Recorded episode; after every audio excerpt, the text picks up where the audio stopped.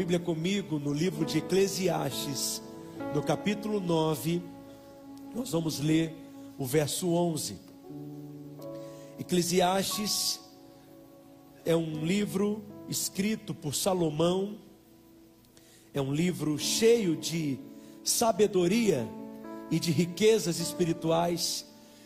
E Salomão escreve no verso 11: ele diz: Eu quero te convidar a ler comigo esse texto, bem forte, todos juntos. Diz assim: Vi ainda debaixo do sol, que não é dos ligeiros o prêmio, nem dos valentes a vitória, nem tampouco dos sábios o pão, nem ainda dos prudentes a riqueza, nem dos inteligentes o favor, porém tudo depende do tempo e do acaso. Vamos ler todos juntos essa última parte do verso 11. Porém, tudo depende do tempo e do acaso. Mais uma vez, porém, tudo depende do tempo e do acaso. Essa afirmação de Salomão é um paradoxo. E é uma afirmação realmente extraordinária.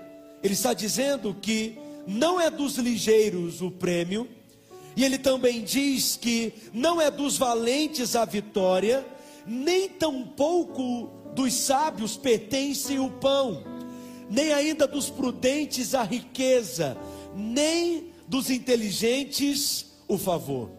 Essa é uma das afirmações mais estonteantes da palavra de Deus, porque ela vai completamente contra a nossa lógica natural.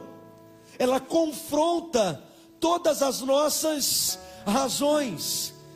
A afirmação que Salomão está fazendo aqui, ela vai contra a lógica das coisas. Ele está dizendo que o prêmio não pertence àquele que é o mais rápido. É interessante isso, porque hoje tem um italiano que em 2021 ele conseguiu bater o recorde e se tornou o homem mais rápido do mundo. Ele ultrapassou o Usain Bolt em 2021. Em menos de 10 segundos, 9.8, 9 ponto alguma coisa, ele consegue correr 100 metros. Ou seja, segundo Salomão, ele não é o homem mais rápido do mundo. Segundo a palavra de Deus, ele não é o mais rápido, mas por que não? Porque tudo é uma questão de tempo e acaso.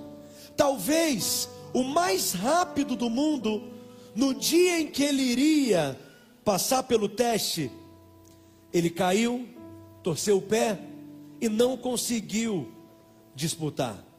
Ele seria o mais rápido, ele teria mais velocidade. Quem está entendendo?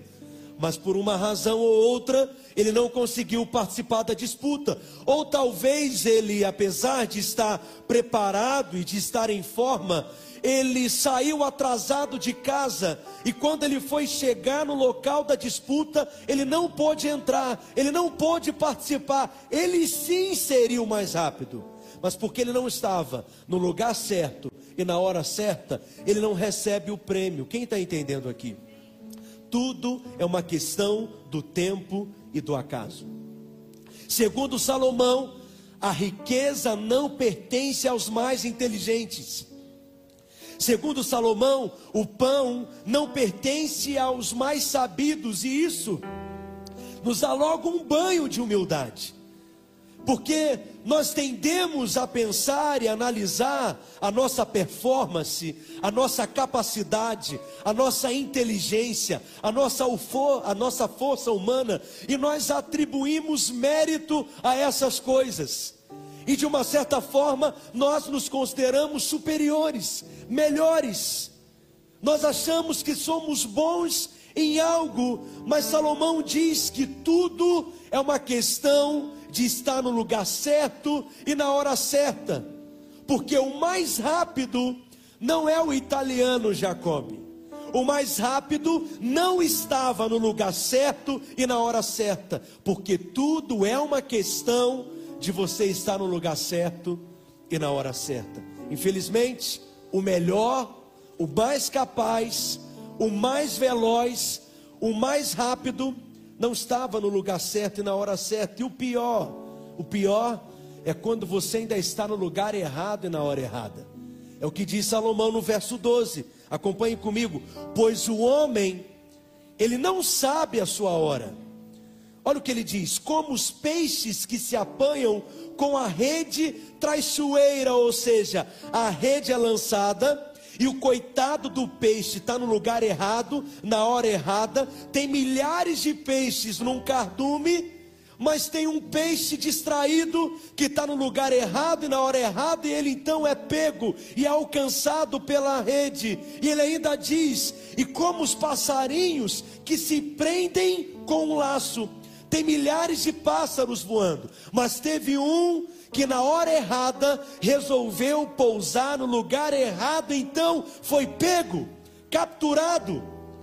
Dá uma sensação de fatalismo quando nós lemos um texto assim, porque tudo depende de você estar no lugar certo e na hora certa.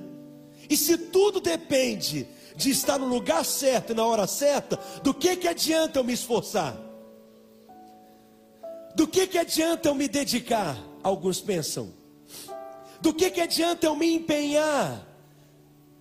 Do que, que adianta eu trabalhar tanto? E uma vez eu estava lendo uma pesquisa feita por um pesquisador americano, que na verdade nessa pesquisa ele só está comprovando aquilo que a palavra de Deus já nos ensina aqui, já está afirmando. É o princípio do tempo e do acaso. Ele estava mostrando como que esse princípio que Salomão aqui está nos ensinando se aplica a tantas áreas diferentes da nossa vida.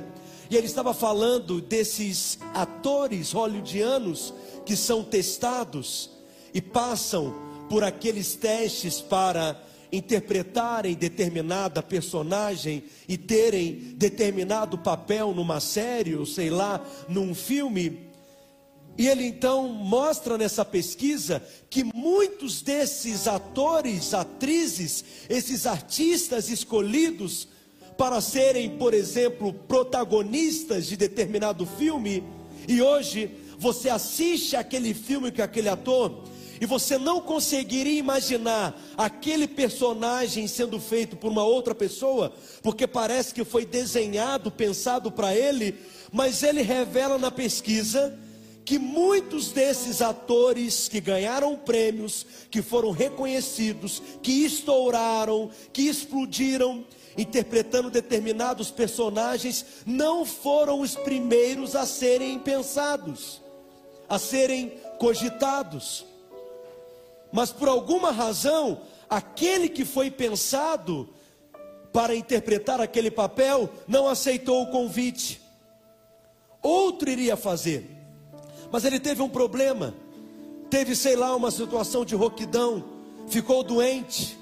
Teve uma outra proposta. Tinha um outro projeto, um outro trabalho. Talvez ele não quis aceitar aquele papel porque achou que não combinaria com ele, não era o melhor para aquele momento na sua carreira, e aquela oportunidade, aquele papel então foi passado para outro, e outro então teve aquela oportunidade, e simplesmente aquele filme fez tanto sucesso e ninguém imaginava, e aquele camarada foi premiado com o Oscar porque ele estava no lugar certo e na hora certa. Sabe qual é o segredo?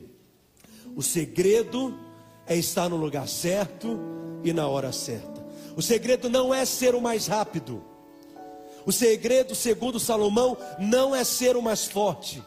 Segundo Salomão, o segredo não é ser o mais inteligente, não é ser o mais sabido. O segredo é estar no lugar certo e na hora certa. O segredo é você ser abençoado por Deus e desfrutar da bênção de Deus. É permanecer debaixo desse grande guarda-chuva celestial que é o lugar do favor. Por quê? Porque somente Deus pode coordenar as circunstâncias. Somente Deus pode coordenar os eventos. Somente Deus pode coordenar as ocasiões e o tempo e colocar você no lugar certo, na hora certa, no momento exato, para conhecer a pessoa certa e ter aquela porta sendo aberta diante de você. Quem está aqui comigo nessa noite? Eu fico vendo pessoas que são extremamente cuidadosas, elas planejam tudo, planejam a vida, planejam a família, planejam as finanças, planejam a carreira, tudo de forma não é calculada, elas vão maquinando toda a sua trajetória, mas infelizmente o impoderável acontece. Se planejou tanto para passar naquele concurso, estudou tanto e se esforçou tanto para conseguir entrar naquela vaga, mas no dia da prova caiu um temporal, o trânsito fica parado, ele não consegue sair do lugar, ele perde a prova, ele perde a oportunidade, porque simplesmente ele não está no lugar certo e na hora certa. Isso acontece, sim ou não? Mas o contrário também acontece. Preparando essa mensagem, eu estava lembrando da história de um irmão que ficou desempregado, uma pessoa completamente preparada, muito capaz, um excelente profissional, com uma excelente qualificação, um profissional de alto nível, e ficou desempregado. Uma semana depois de ter ficado desempregado, ele acorda com vontade de comer um doce no shopping. Aí ele fala para a esposa: Estou desempregado mesmo, vou lá para o shopping comer doce. E quando ele chega no shopping para comer doce, ele descobre, ele encontra um amigo da escola que estudou com ele no ensino médio e conversa vai, conversa vem, o amigo pergunta, e aí, como é que você está? Ele então diz, rapaz, acabei de ficar desempregado, tem uma semana que eu perdi meu emprego. Aí ele diz assim, olha, mas eu estou precisando exatamente de alguém como você lá na minha empresa, ou seja, ele já saiu do shopping empregado. Te dá gastura isso não? Você está sempre com vontade de comer doce, mas o doce dele parece que é um doce mais abençoado. Ele chega no shopping para comer um doce e tem uma oportunidade o esperando, e tem uma porta aberta diante dele. E se ele não fosse ir ao shopping? E se ele não atendesse o desejo dele de comer doce? E se ele não fosse até aquele dia, naquele horário, no shopping, com vontade de comer doce, ele não estaria no lugar certo e na hora certa. Mas a pergunta que eu tenho para fazer para você nessa noite é: quem foi que levou ele lá? Quem foi que o levou até aquele shopping? É isso que eu vim falar para você nessa noite. Deus, Ele coordena as circunstâncias na sua vida. Não, não, não. Só alguns améns e alguns aleluias. Eu não sei quanto a você, mas eu creio muito nisso. Deus está no controle de todas as coisas. Ele é soberano, Ele controla as ocasiões, Ele coordena as circunstâncias à sua volta, Ele coordena tudo aquilo que está acontecendo ao seu derredor. Você costuma chamar isso de Jesuicidência. Os ímpios chamam de sorte, mas nós chamamos de favor. Aquele que tem favor, Deus o coloca no lugar certo, na hora certa, para conhecer a pessoa certa, para ter a conexão certa e ter a porta certa sendo aberta diante dele. Não há coincidências na sua vida. Nada na sua vida acontece por um acaso, tudo tem a ver com um propósito, e o Espírito Santo ele quer te levar a esse lugar da bênção, a esse lugar do favor. Amém, meus irmãos? Há um controle divino por detrás, há uma coordenação divina. Primeiro princípio que eu quero te ensinar, projeta por gentileza: Deus, Ele é aquele que coordena o lugar e o modo. Primeiro princípio, por favor. Deus coordena o lugar e o modo. Deus é aquele que coordena o lugar e o modo. Deus vai colocar você no lugar certo e na hora certa. Você sabe que a Bíblia é um livro cheio de histórias poderosas. Domingo passado eu estava falando aqui sobre o profeta Eliseu. Era um grande profeta, um profeta da prateleira de cima, um homem que foi poderosamente usado por Deus. Muitos sinais, muito poder se manifestou através da vida do profeta Eliseu. Ele tinha o costume de passar por um lugar chamado Sunem, e sempre ele passava na casa de uma mulher, e ele orava, investia tempo ali, e ela então, desejando agradar o profeta, abençoar o profeta, resolve construir um quarto para o profeta. E o profeta, então, se sentindo muito honrado e muito feliz com aquilo, perguntou para o seu discípulo Geazi: Geazi, será que não temos como abençoar essa mulher de alguma maneira? E Geazi então compartilha com o profeta: Profeta Eliseu, ela não tem filhos. Certamente ela deseja ter filhos.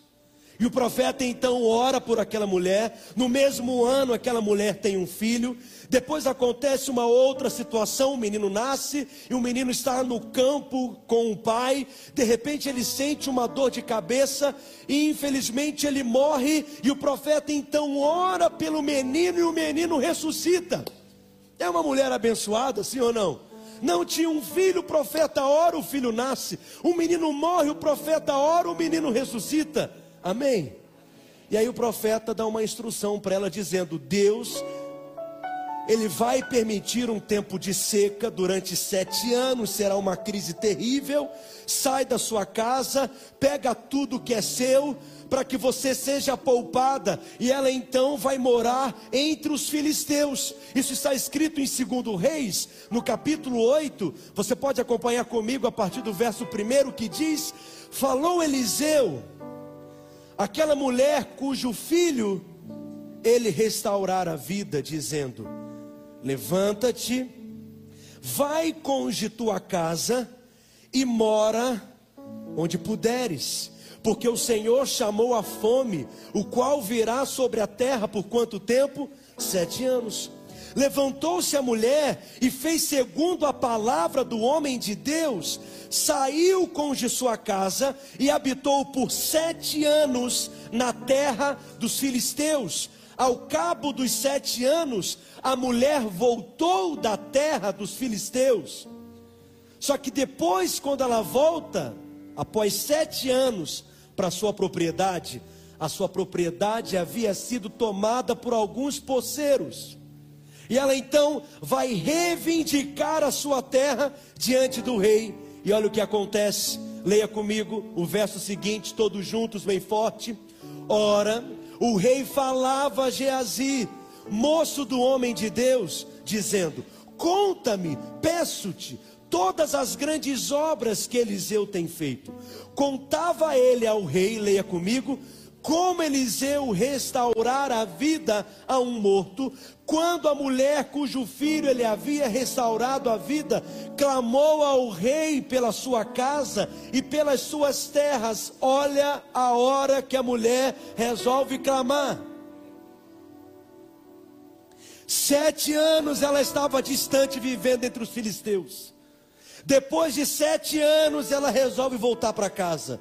Sua casa tinha sido invadida, e você achava que é só nos nossos dias que isso acontece. Ela então vai reivindicar diante do rei. E na hora o rei está dizendo: Geazi, me fala as últimas notícias. O que que Eliseu tem feito? Quais são os milagres extraordinários que Eliseu tem operado? E aí Eliseu diz: Rei, você não sabe, o, o profeta Eliseu orou pelo filho de uma mulher e a mulher teve o filho ressuscitado. E quem é que estava ali na hora? A mulher. E aí o profeta diz: Mas o rei é essa daqui. E na hora ela compartilha a sua situação, e olha o que é que acontece. Contava ele ao rei como Eliseu restaurar a vida de um morto, quando a mulher cujo filho ele havia restaurado a vida, clamou ao rei pela sua casa e pelas suas terras. E então disse Geazi: leia comigo, ó rei meu senhor, é essa, é essa mulher, olha quem está aqui, olha quem acabou de aparecer a quem Eliseu restaurou a vida, o seu filho, verso 6. Interrogou o rei a mulher, e ela lhe contou tudo. Então o rei lhe deu um oficial, dizendo: Eu quero te ouvir, vamos ler juntos.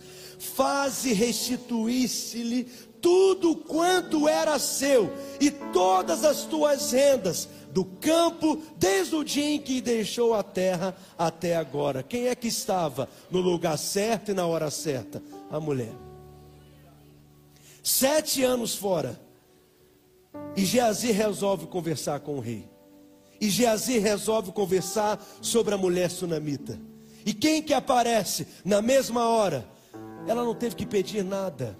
E ela foi restituída e recebeu de volta tudo aquilo que era dela. Deixa eu te dizer, alguém vai mencionar o seu nome em alguma conversa.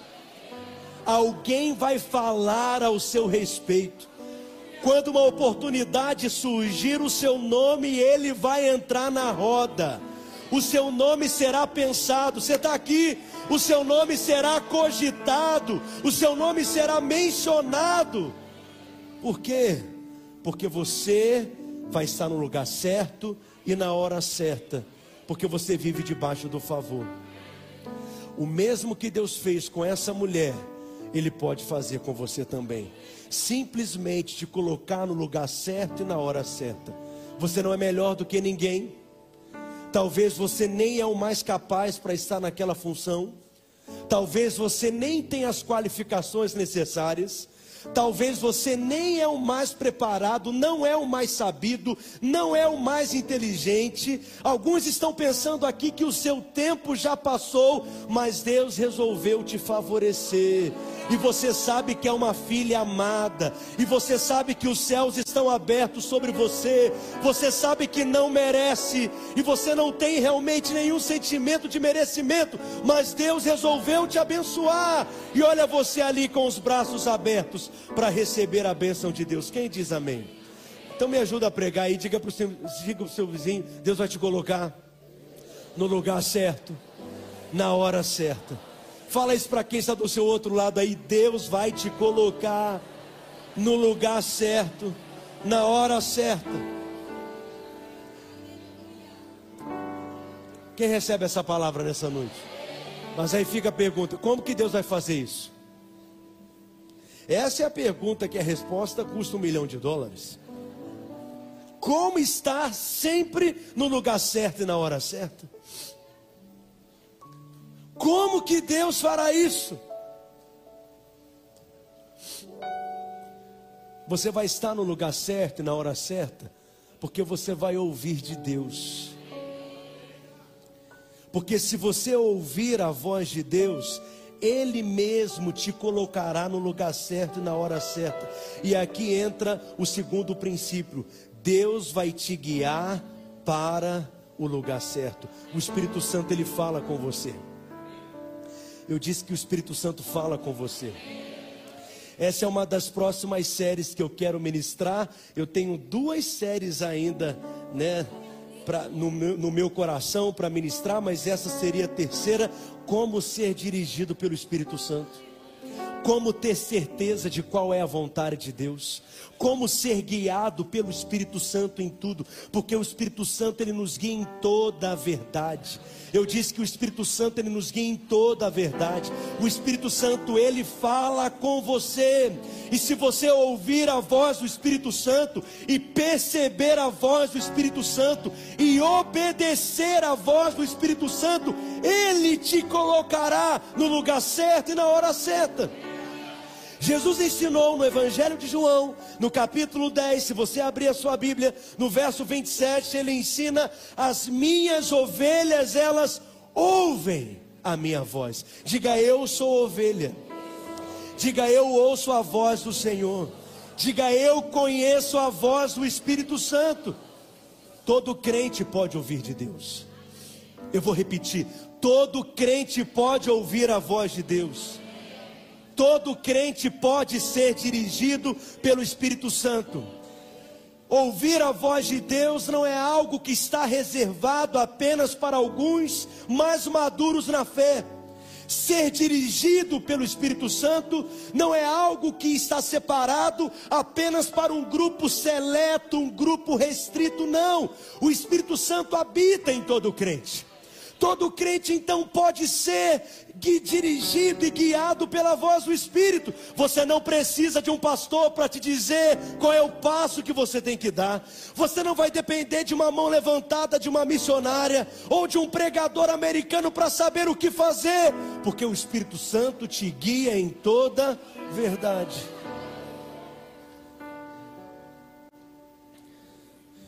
Minha oração não é mais forte que a sua. Eu não estou mais assim com Deus do que você. Eu não estou mais próximo de Deus do que você. Porque o que nos aproxima não é um título, não é uma posição eclesiástica que temos.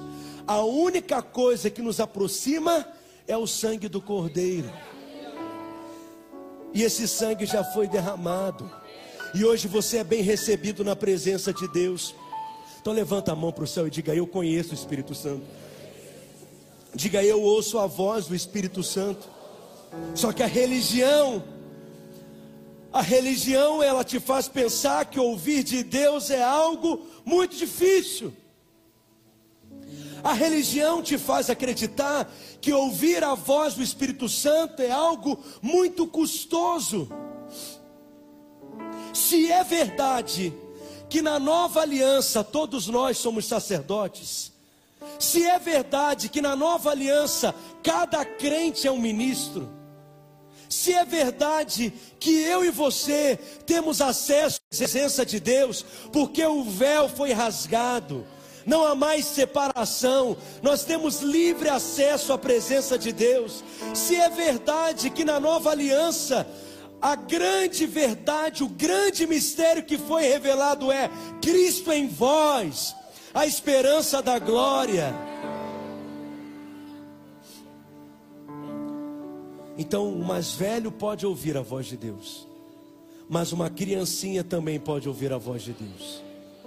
Um crente maduro na fé pode ser dirigido pelo Espírito Santo, mas um bebê espiritual também pode ouvir a voz do Espírito Santo. Não sei se você já percebeu, mas no Novo Testamento não existe uma instrução para ouvir a voz do Espírito, um método, um curso, sete passos para ouvir o Espírito Santo. Não existe uma metodologia que temos que aprender, um curso ou lições que precisam ser passadas. Porque o Novo Testamento ele parte do pressuposto que todos os filhos de Deus eles são capazes de ouvirem a voz de Deus no seu coração.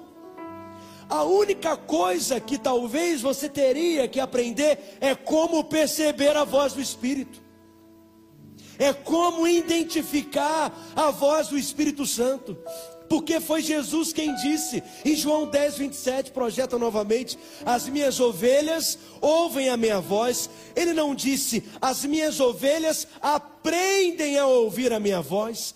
Ele não afirma, as minhas ovelhas, elas fazem um curso para ouvir a minha voz, mas ele diz, as minhas ovelhas ouvem. Então, ouvir a voz de Deus não pode ser essa coisa tão complicada como alguns gostam de fazer parecer que é, para se mostrarem mais espirituais, mais elevados. O problema é que ouvir a voz de Deus é algo tão simples, tão espontâneo, tão sobrenaturalmente natural, que nós não damos crédito. Nós pensamos que é algo da nossa cabeça. Nós pensamos que é algo que nós estamos imaginando. Você pensa que é algo que você que está criando na sua fantasia. E nós ficamos esperando o extraordinário. Nós ficamos esperando o espetacular. Mas muitas vezes Deus fala conosco de forma suave. Deus fala conosco de forma simples. Como eu disse, de maneira sobrenaturalmente natural. De repente, você tem vontade de ligar alguém que trabalha com você, ligar para alguém lá no seu trabalho. De repente, você tem vontade, né, de mandar mensagem para alguém. De repente, você tem um desejo de orar por alguém. De repente, você tem um desejo de ir para determinado lugar, de fazer tal coisa, de encontrar com determinada pessoa, e aí você precisa perceber essa intuição, esse impulso, o Espírito Santo te motivando a algo, o Espírito Santo te constrangendo a algo. E quando você obedece à simples voz do Espírito Santo, a conexão divina acontece. Deus, quando quer nos abençoar, Ele nos conecta com pessoas. Estava meditando esses dias no texto de Filipenses, no capítulo 2, no verso 13. Eu amo esse texto. Olha a afirmação de Paulo. Leia comigo. Porque Deus é quem efetua em vós tanto querer você já foi para casa de fantástico ou está aqui? Vamos ler? Porque Deus é quem efetua em vós tanto querer como realizar. Você está entendendo o que você acabou de ler? Deus, Ele coloca desejos dentro de você. Eu não tenho dúvidas que aquele desejo de comer doce foi Deus que colocou naquele homem para que ele estivesse no lugar certo e na hora certa. Deus coloca anseios em você. Deus coloca desejos dentro de você. Deus ele gera em você os seus santos quereres. Você está aqui? A maneira de Deus falar conosco é simples. A maneira de Deus falar conosco ela é espontânea. Ele simplesmente produz um querer. Ele simplesmente gera um desejo dentro de você. Existe um desejo divino. Existe um desejo celestial.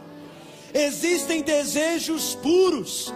Existem santos quereres que Deus gera dentro de nós.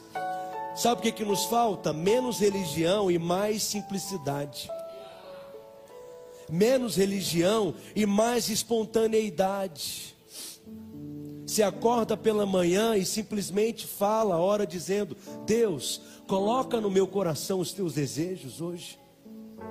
Gera dentro de mim os teus santos quereres hoje. Coloca dentro de mim os teus desejos, segundo a tua boa vontade. Gera hoje no meu coração os teus desejos. Faça o teste. Você vai acordar pela manhã, você vai abrir os seus olhos, e é essa oração que você vai fazer. Quem está disposto a isso? E as santas conexões serão estabelecidas na sua vida. Você crê nisso? Aí você acorda pela manhã com a vontade de ir ao shopping. Aí você repreende o espírito de consumir do inferno. Mas nem sempre é isso. Talvez é Deus querendo te levar até aquele shopping, porque você vai encontrar com alguém que precisa de você, e você terá algo da parte de Deus para compartilhar com aquela pessoa, e você será a resposta de Deus para alguém. Você está entendendo o que eu estou falando? Coloca a Deus no seu dia a dia, coloca o Espírito Santo em tudo. Quando você for naquele restaurante, Saiba o porquê que você está naquele restaurante. Talvez não é só para encher o seu bucho. Deus quer te usar para abençoar alguém. E você vai estar no lugar certo e na hora certa para ser instrumento do céu, para abençoar alguém. Alguém diz amém? Deus então vai gerar em você o desejo. Eu acho que algumas pessoas ainda não estão convencidas disso. Deixa eu te contar algo a seu respeito. Você é nascido de Deus. Você tem a vida de Deus em você. Você tem a natureza de Deus em você. O Espírito de Deus, ele habita em você. No céu você não vai estar mais perto de Deus do que você já está hoje, porque Ele mora em você. Isso não é uma verdade bonita, não, é uma realidade espiritual. Então olha para quem está do seu lado, vê se essa pessoa é normal, olha bem para ela. Não é normal. Não sei se você já sabia disso. Mas por que, que essa pessoa que está do seu lado não é normal? Porque são pessoas que carregam o próprio Deus dentro delas. Aonde você vai, Deus vai. Aonde você pisa, Deus pisa. Aonde você entra, Deus entra. Você é filho de Deus. Cristo vivo habita em você e está se movendo na terra hoje. Cristo está se movendo em Belo Horizonte. Quando você sair pelas portas desse prédio, Cristo vai se mover mais uma vez em Belo Horizonte, porque Ele está operando desejos em você. Diga amém, meu Deus do céu. Mas aí tem sempre alguém que quer me equilibrar. Pastor, você tem que ser mais equilibrado com a Bíblia. Você tem que aprender a equilibrar as verdades da palavra de Deus, porque a Bíblia diz que o coração do homem ele é corrupto. A Bíblia diz que o coração do homem ele é enganoso. É verdade, até anotei a referência para te mostrar. Jeremias, capítulo 17, verso 9. Olha o que está escrito. Você está aqui ainda? Então leia comigo. Enganoso é o coração, mais do que todas as coisas, desesperadamente, nem é corrupto é desesperadamente corrupto. Está vendo, pastor? Não dá para confiar no coração. Porque ele é ruim, ele é enganoso, mas é verdade. Só que esse versículo foi escrito na antiga aliança. Hoje você faz parte da nova aliança. E na nova aliança você nasceu de novo. Esses homens da antiga aliança não tinham nascido de novo. Na nova aliança, a Bíblia diz que ele troca o nosso coração, ele tira um coração de pedra e ele nos dá um novo coração com uma nova vida. Qual seria o sentido de Deus te dar um novo coração que é igualmente corrupto? Por que, que ele te deu um novo coração? Se é um novo coração também enganoso. Se ele te deu um novo coração, é porque é um novo coração de fato. E a Bíblia fala no livro de Hebreus, como eu já li aqui, uma das cláusulas da nova aliança, ele diz que na nova aliança ele escreveria no nosso coração as suas leis, ele gravaria no nosso coração a sua vontade e ele colocaria dentro de nós um desejo de agradar a Deus.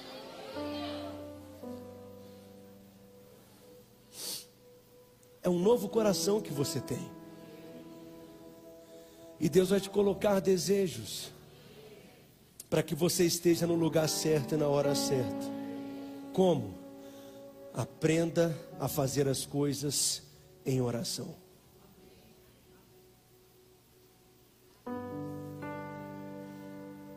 Nós somos o povo que ora. Nós somos o povo que ora a respeito de tudo. Nós cremos que há um poder disponível na oração. Não é pelo muito falar. Não é pela impostação de voz. Não é simplesmente por crer na oração mas é crer naquele que responde à oração. O poder não está na oração em si, o poder está naquele que responde. E se você aprender a orar a respeito de tudo, o Espírito Santo vai te guiar a respeito de tudo. Nós somos aqueles, você está aqui ainda, que antes de fazer qualquer coisa nós oramos. Antes de tomarmos decisões, nós oramos. Antes de entrarmos por portas, nós oramos. Antes de aceitarmos ofertas, nós oramos. Não fique esperando um anjo aparecer. A vida de Deus fluirá no seu coração. e você perceberá uma testificação dentro de você. Apenas entra no seu quarto, fecha a porta, coloque as suas questões diante de Deus, derrama a sua alma na presença de Deus, aprenda a falar a respeito de tudo com Deus, tudo, ore a respeito de tudo, tudo. Pastor, mas eu vou orar a respeito de tudo. Deus está governando o universo. Eu vou ficar preocupando Deus com essas coisas. Olhe para mim. Tudo que diz respeito a você é importante para Deus. Se é importante para você, é importante para Deus. Não há nada tão grande que Deus não possa fazer, que é impossível dele fazer. E não há nada tão pequeno que diz respeito a você que para Deus é insignificante. Ore a respeito de tudo. Fale com Deus a respeito de tudo. Você não tem noção da importância das coisas. Talvez algo que hoje para você parece algo simples, que não é tão complexo, que não terá tantas repercussões, pode ser algo muito importante na sua vida daqui a um tempo. Por isso você deve aprender a orar a respeito de tudo. Contrato ou eu não contrato essa pessoa? Essa decisão de contratar ou não contratar alguém, chamar ou não alguém para trabalhar com você, para fazer parte da sua equipe, para fazer parte, sei lá, dos seus negócios, da sua empresa, parece que é uma decisão muito simples. Mas até a respeito disso você deveria orar. Porque quem sabe essa pessoa que você contratou, sem ter orado antes, seria alguém que lá na frente iria causar um grande problema para você, uma grande dor de cabeça, e hoje é uma decisão pequena, mas lá na frente vai ser um grande problema. Ou talvez é alguém que foi enviado pelo céu. É alguém que vai multiplicar os lucros da sua empresa e vai colocar os seus negócios lá na frente, porque quando Deus quer nos abençoar, Ele nos envia pessoas. Você nunca sabe se é alguém enviado por Deus ou não. Então você deve aprender a orar a respeito de tudo, mas e o medo de decidir errado? E o medo de fazer escolhas erradas? E o medo que nos paralisa? E o medo que nos impede de avançar, e o medo que nos deixa na inércia, porque não temos a segurança em Deus. Preste atenção, pastor. E se eu errar? Se você errar, Deus fará com que todas as coisas cooperem para o seu bem. Orar a respeito de tudo não é a garantia que toda decisão que você tomar você estará 100% sendo guiado por Deus. Mas acredite, você terá muito mais chance de acertar. E mesmo se você errar, Deus vai transformar aquela situação em bênção para você e algum lucro espiritual você vai extrair daquela situação. Então, use da sua sabedoria, use da instrução que o Espírito Santo tem dado a você, aquilo que o Espírito tem falado com você. Mas deixa então eu equilibrar. Pastor, mas então tudo que eu quero é de Deus? Todo desejo então que eu tenho é de Deus? Pastor, todo querer é de Deus? A resposta é não. Tem desejos que são desejos da sua carne. Então vou te falar, se você quer transar com a vizinha, eu já vou te dizendo, não é de Deus não é a vontade de Deus. Mas eu nem preciso te contar isso. Eu nem preciso te falar isso. Você já sabe. Sabe ou não sabe? Você nem precisa vir me perguntar a respeito disso. Precisa ou não precisa? Porque você já sabe. O Espírito Santo te guia. Você sabe o que combina com Deus e que não combina com Deus. Você sabe quando há paz no seu coração e quando não há paz. Você sabe quando Deus está no negócio e quando não está no negócio. Só que às vezes, mesmo sabendo, você escolhe ignorar qual é a direção do Espírito Santo e resolve avançar o sinal, quando o sinal vermelho está lá, gritando dentro do seu interior, dizendo: não faça isso, não entre nesse lugar, não fale isso, não se conecte com essa pessoa, não tome essa decisão. Quantas vezes você já fez escolhas que no fundo você já sabia que não era a vontade de Deus para você? E lá na frente você quebrou a cara?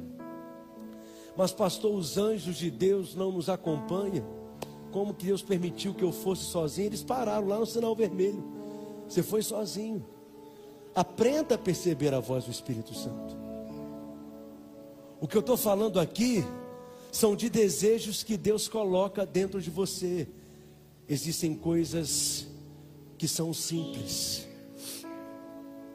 coisas que são puras, mas que o diabo quer que você ignore. Ele quer que você pense que é algo da sua cabeça, e aí nós não damos o devido valor. Nós seremos mais espontâneos na presença de Deus, na medida que nós cultivarmos essa sensibilidade para perceber a voz do Espírito Santo. Pastor, como que podemos ter cada vez mais desejos mais santos? desejos mais puros, esses desejos de Deus. Para encerrar, eu quero rapidamente te dar dois exemplos na palavra de Deus. Primeiro exemplo, o exemplo de Maria, irmã de Marta. Jesus frequentemente visitava, frequentava a casa de Marta e Maria. Em uma dessas ocasiões, você conhece a história, Marta estava muito ocupada, agitada, correndo de um lado para o outro, envolvida com muitas coisas, com muito serviço, com muito trabalho. Mas a Bíblia fala então que Maria estava ali aos pés de Jesus, desfrutando de Jesus, talvez contemplando o Senhor embriagada com tanta graça, com tanta unção, com tanta riqueza espiritual e sabedoria que transbordava de Jesus na medida que ele abria a boca para falar e para compartilhar. Estava ali Maria aos pés de Jesus e Marta reclamava. Isso está lá em Lucas, no capítulo 10. No verso 40, Marta agitava-se de um lado para o outro, não viva agitado. Essa é a maneira de você não perceber a voz do Espírito de Deus. É preciso descansar a sua alma e descansar aos pés do Senhor, porque aquele que vive agitado, o favor não flui. A agitação, a ansiedade, o tumulto na alma para o favor. Mas quando você descansa, o favor imediatamente ele é liberado. Ocupado em muitos serviços, diz o texto. Então, se aproximou de Jesus e disse: Senhor, não te importas de que minha irmã tenha deixado que eu fique a servir sozinha? Marta está dizendo: Ordena-lhe, pois, que venha ajudar-me. Mas ao invés de Jesus repreender Maria, ele corrige Marta. Olha o que ele diz: Marta, Marta, anda inquietas e te preocupa com muitas coisas. Entretanto, leia comigo: pouco é necessário. Vamos falar mais uma vez? Pouco é necessário. Quero te ouvir mais forte. Pouco é necessário, ou mesmo uma só coisa. Maria, pois, escolheu a boa parte, e esta não lhe será tirada. Maria descobriu que uma coisa era importante, que uma coisa era necessário: gastar tempo com o Senhor, investir tempo contemplando o Senhor, gastar tempo na presença de Deus, gastar tempo cantando para o Senhor, gastar tempo lendo sobre o Senhor na Sua palavra gastar tempo aos pés do Senhor, como você está aqui, semana após semana, domingo após domingo. Muitos não entendem o porquê todo domingo nós estamos aqui, é porque nós entendemos que uma coisa é importante: estar aos pés do Senhor é importante. Vivemos num mundo tão agitado, um mundo de Martas, onde nós nos movemos e movimentamos de um lugar para o outro de tantas correrias. Segunda-feira vai começar toda a agitação da sua vida, mas Maria descobriu algo que uma coisa é necessária: investir tempo aos pés do Senhor. Maria escolheu a melhor parte. Maria estava aos pés do Senhor ouvindo a palavra, simplesmente investindo tempo nele. Quero te encorajar a fazer isso. Tome essa decisão no seu coração hoje. Não estou dizendo que precisam ser muitas horas. E nem estou dizendo que precisam ser muitos minutos do seu dia. Talvez simplesmente antes de sair de casa para trabalhar ou fazer algo, você vai mesmo pronto, arrumado, com a bolsa, com a mochila nas costas, você vai dentro de casa, na frente do seu sofá, se ajoelhar, colocar o seu dia diante de Deus, colocar aquelas questões diante de Deus, vai apresentar o seu dia a Deus e você vai perceber que ele será tão mais produtivo. Coloque Cristo em tudo. Só que tem dia que é difícil orar, é ou não é? Que, que você deve fazer? Cantar. Cante louvores. Coloque uma canção e cante. Não tem nenhuma canção para colocar, cante sozinho. Só que tem dias que é difícil cantar também. Não há disposição dentro de você, não há ânimo para cantar, não há vontade de cantar. Então pegue a sua Bíblia Abra sua Bíblia, comece a confessar a palavra, comece a declarar a palavra, comece a falar quem você é em Cristo, o que você pode em Cristo, o que você possui em Cristo. Alguma coisa você vai conseguir fazer. Seja como Maria, no mundo de Martas. Você precisa ter o coração de Maria. No mundo agitado de Martas, você precisa ter a fome de Maria, a disposição de Maria, a sensibilidade de Maria. E a Bíblia fala então que semanas antes do Senhor Jesus ser levantado no Calvário, em João capítulo 12, mais uma vez, Jesus foi visitá-las, só que naquele dia, Maria, diz a Bíblia, estava com um vaso de bálsamo, e com esse perfume, ela unge os pés do Senhor Jesus. Judas olhou aquela cena e achou que era um desperdício. Mas olha o que, que Jesus fala a respeito disso. Vá lá em João capítulo 12, verso 7. Deixa que ela guarde isso para o dia em que me embalsamarem. E essa mesma experiência foi registrada no Evangelho de Marcos, mas veja o que, que Jesus diz sobre ela. Marcos capítulo 14, verso 9: Em verdade vos digo, olha que texto maravilhoso, que aonde for pregado o Evangelho em todo o mundo, será também contado o que ela fez, para a memória sua. Nós não sabemos o que Marta fez. Marta agitada com tanto serviço, nós não sabemos o que ela estava fazendo, mas nós sabemos o que Maria fez.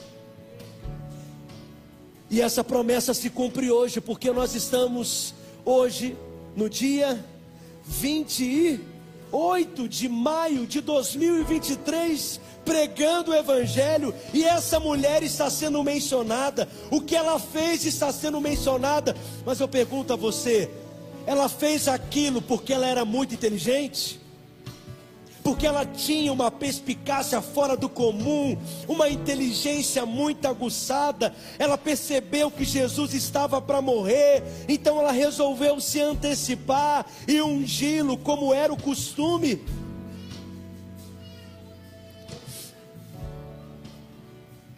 Talvez ela nem tinha dimensão do que ela estava fazendo.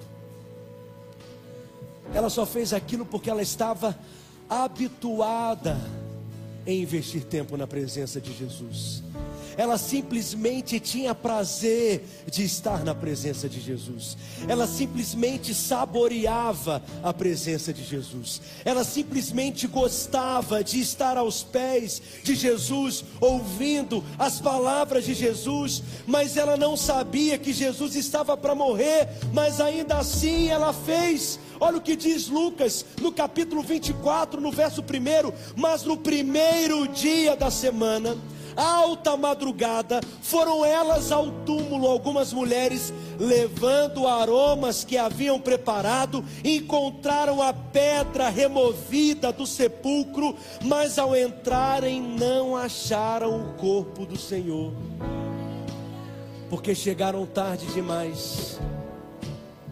Elas foram para ungir o corpo do Senhor Jesus, mas estavam na hora errada não estavam no lugar certo e na hora certa. Chegaram tarde demais. Maria já havia ungido o corpo do Senhor Jesus antes dela. O que que fez Maria estar no lugar certo e na hora certa? Investir tempo na presença de Jesus. Se você investir tempo em oração, se você investir tempo ouvindo a voz de Deus, discernindo a direção do Espírito Santo no seu espírito, Ele mesmo fará com que você esteja no lugar certo, na hora certa. Eu posso ouvir um amém? O que que Maria fez? Simplesmente investiu tempo nos pés de Jesus. E eu disse para você que eram dois exemplos. O segundo exemplo, para a gente concluir essa noite, eu gosto de pensar em Davi. Porque Davi simboliza alguém que não é lembrado por ninguém. Davi, ele é o típico esquecido.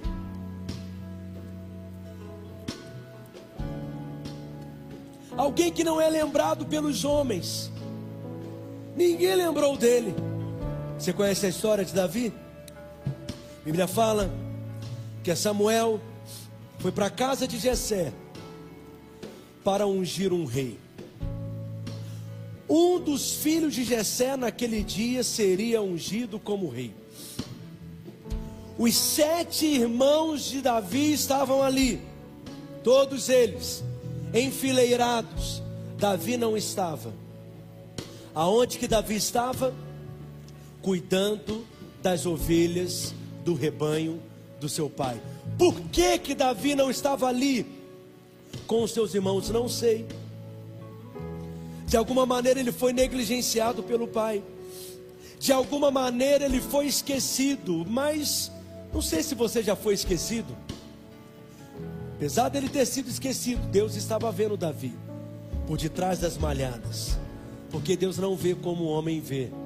O homem vê a aparência, mas Deus ele enxerga o nosso coração. Davi estava ali, simplesmente fazendo o serviço. Mas veja, o que me impressiona em Davi é que ele não estava cuidando das ovelhas do pai amargurado. Ele não estava ali entristecido, meu pai, nem para me lembrar. O profeta vem na nossa casa, um homem famoso, um homem de Deus, nem para ele me dar a oportunidade, nem que fosse só para eu pegar na mão do profeta. O meu pai me deixa aqui esquecido fazendo esse serviço. Ele não estava ali maquinando algo. Ele não estava ali entristecido pensando em algo, nada disso. Ele estava ali adorando o Senhor, tocando a sua harpa, e dizendo: O Senhor é o meu pastor, de nada eu tenho falta, porque o Senhor é o meu pastor, eu não tenho falta de nada. Davi estava ali cuidando do rebanho do seu pai, simplesmente ministrando ao coração de Deus, e a Bíblia fala então que Samuel passa pelos sete irmãos de Davi e percebe que nenhum deles havia sido escolhido por Deus, e aí ele pergunta: Mas não tem mais nenhum outro filho, Jessé? E Jessé diz: Tem, tem um, Davi. Davi. Era Davi. Davi naquele dia foi ungido rei perante os seus irmãos. E o que que Davi faz em seguida? Ele sai da casa do seu pai, imediatamente ele vai reivindicar o seu trono em Jerusalém, a sua posição. Não, o que, que ele foi fazer depois de ter sido ungido rei? Voltou a cuidar das ovelhas, voltou a cuidar do rebanho do seu pai, sem estar amargurado, simplesmente voltou a ministrar ao coração do Senhor. Mas Deus tem um arranjo. Enquanto você está ministrando na presença de Deus, Deus está arranjando coisas ao seu favor. Você crê nisso? Surgiu a primeira oportunidade. Saul estava possesso, oprimido. Alguém conhece algum sujeito que poderia livrar o rei dessa situação? Lembraram de quem? De Davi. O nome de quem que foi mencionado? O nome de Davi, que tocava a harpa e tocava a harpa com tanta graça, com tanta unção, que simplesmente ao tocar a harpa, porque ele ministrava o coração de Deus, Saul foi completamente aliviado e liberto, enquanto Davi cuidava das ovelhas do seu pai, ministrando ao coração de Deus, ele estava crescendo na unção. Ele estava crescendo na glória. E depois que Saul então é liberto, o que que Davi fez?